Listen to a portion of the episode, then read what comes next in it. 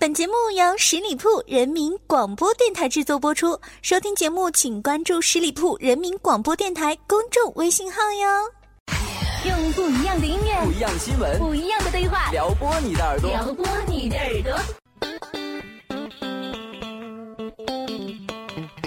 您正在收听的是《都市聊聊吧》。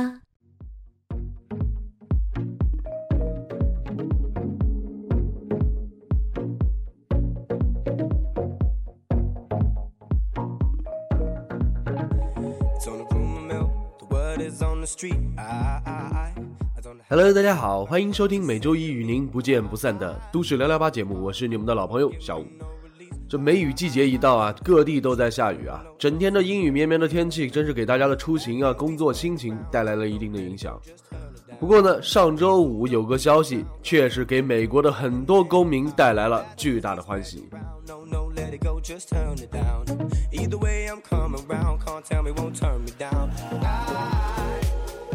美国啊，在一些人的心目当中呢，是一个平等而且开放的国家，似乎各种的想法、各种的生活方式呢，都可以在这里找到自己的容身之地。但是，作为一个最初由清教徒建立起来的基督教国家，美国同性恋者为争取自身权益斗争了近百年。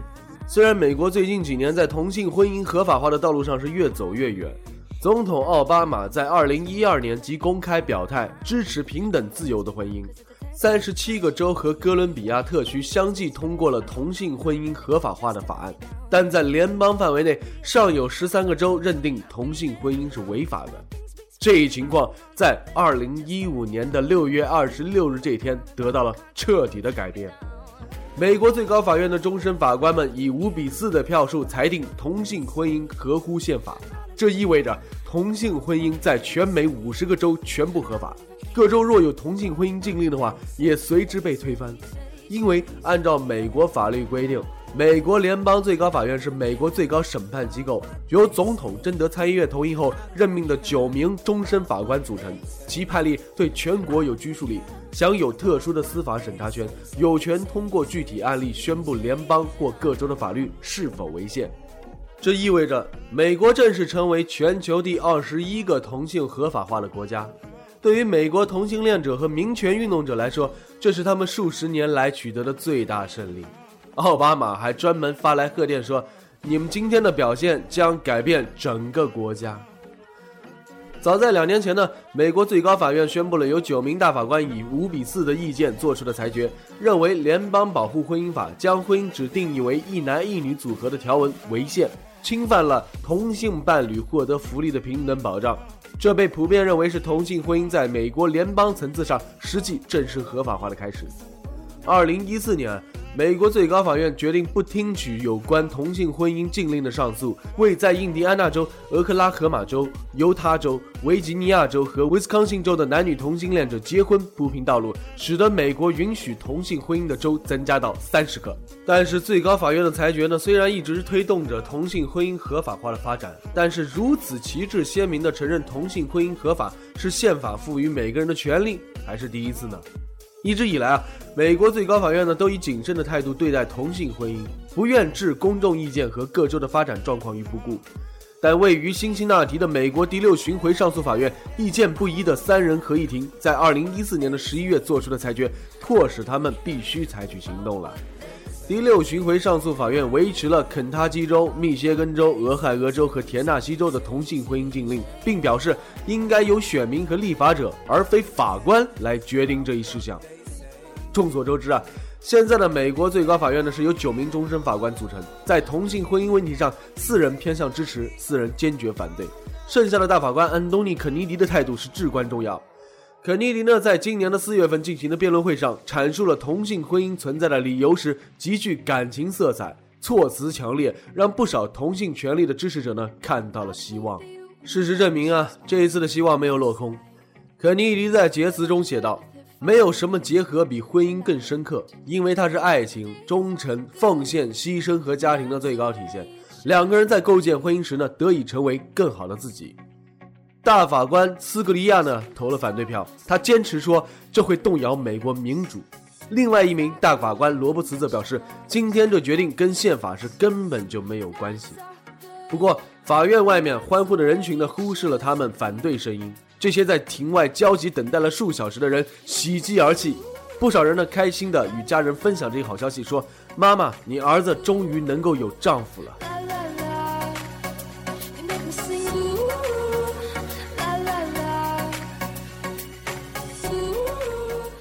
不少的网友呢，听到这一消息呢，也是发表了很多看法。网友同学，你男神掉了说，那些抱怨天朝的，你作为同志都不敢发声，不敢出柜，还骗婚，怎么让人家尊重你的权利啊？国外几十年那么多人爬到高处，等到有人听他们说话了之后，骄傲的说我是 gay，你们行吗？真想要权利就去自己争取啊，变得强大呀！祝有情人终成眷属。纯粹的只剩钱的女子说啊。别等中国合法化了，合法化了也没有卵用啊！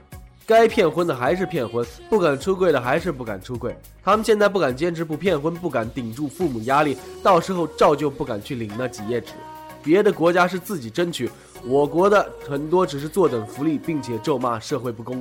最后恭喜一下美利坚的成就，美利坚同志们的成就是伟大的。网友紫糯米小丸子说：“我支持同性恋，但身边的很多九零后的同学呢，婚前是支持同性恋的，但生完小孩了，问他如果你小孩是同性恋，你同意吗？全部都说不同意。那些埋怨我国不支持同性恋的，其实很多人都是虚伪跟风，他们内心都反对同性恋，却把气撒到中国。希望有人看到这条评论。呃，一丝不挂这个朋友说啊，这都是美国人民花了很长时间才勉强争取来的。”中国人要争取还需要很长时间，教育很重要，要让下一代学会包容，然后等到偏见者死去。最后一位网友，你的唐新章说：“一记耳光给那些说同性恋是精神疾病的人，人们的选择是爱，也都是伟大的。有人可能说美国人变态，我们中国人不兴这套，但是这毕竟是历史的潮流，不管政府改不改观念，但是我们这一代以及我们的将来都会记得 Follow our heart。”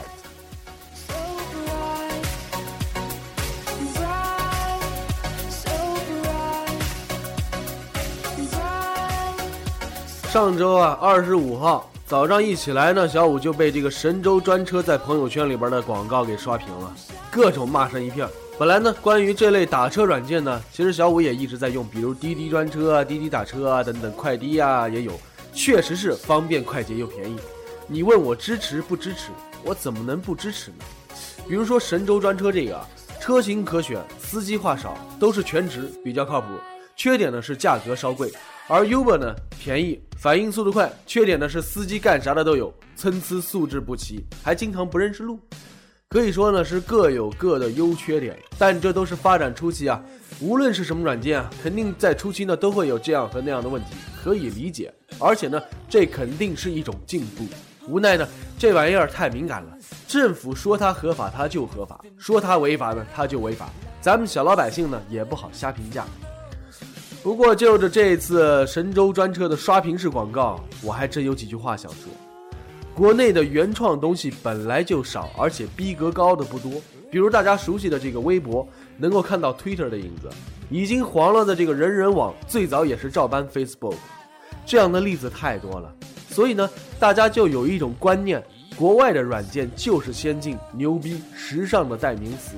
所以呢，Uber 一进入中国呢，凭借着快捷便宜呢，就打开了市场，非常受小白领的欢迎。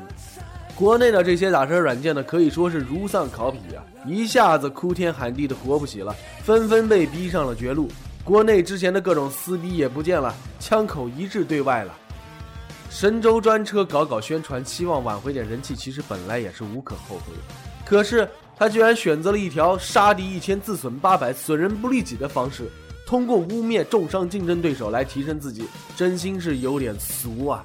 而且，就算你对手有这样那样的问题，那和你又有什么关系呢？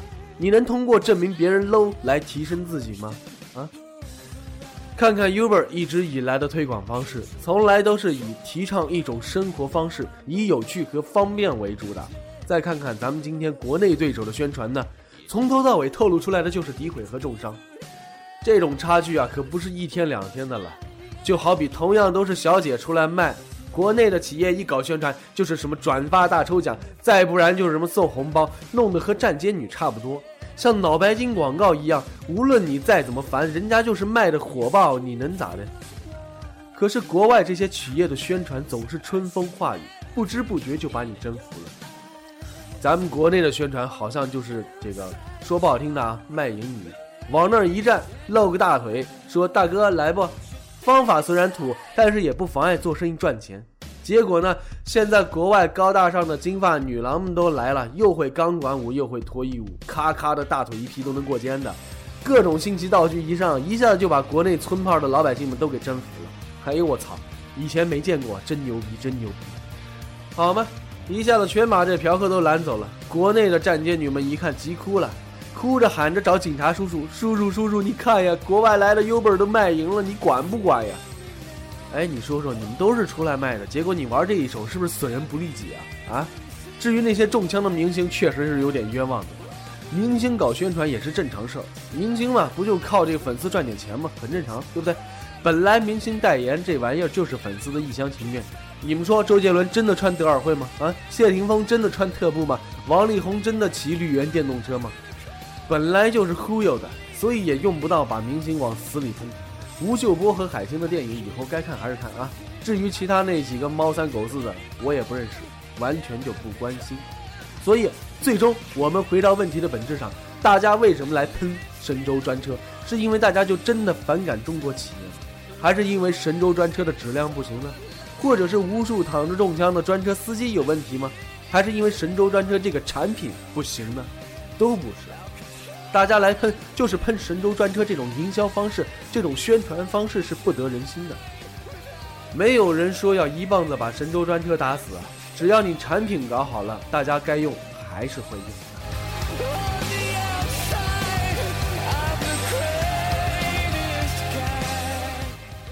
最后呢，这事儿其实也不是什么大事儿啊，就跟明星出轨一样，新鲜两天大家就忘了。互联网上每天那么多新闻，谁他妈天天关心个企业撕逼呀？看热闹的老百姓们也就是情绪上那么一骂，Uber 又不是网友的爹，神州专车也不是说一下子就被判了死刑，对不对？无论你是国产的还是外来的，只要你这个产品做到位了，老百姓们都会用啊！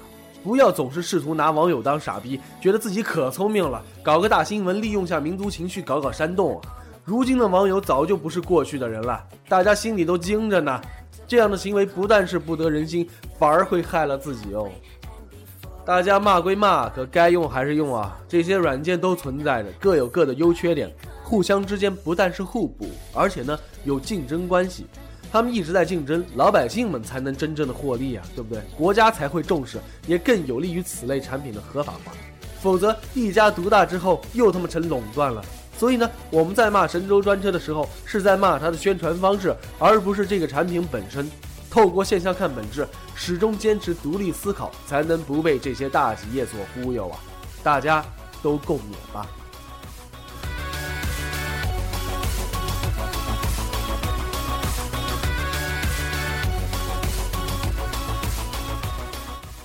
OK，亲爱的听友们，感谢大家收听今天的都市聊聊吧，我是小五。在这样一个阴雨绵绵的天气呢，希望小五能够带给大家一些欢乐啊！欢迎大家关注十里铺人民广播电台公众微信，在订阅号中直接搜索“十里铺人民广播电台”，点击关注，也可以加入十里铺人民交流 QQ 群幺六零零五零三二三。我们下期节目再会，拜拜。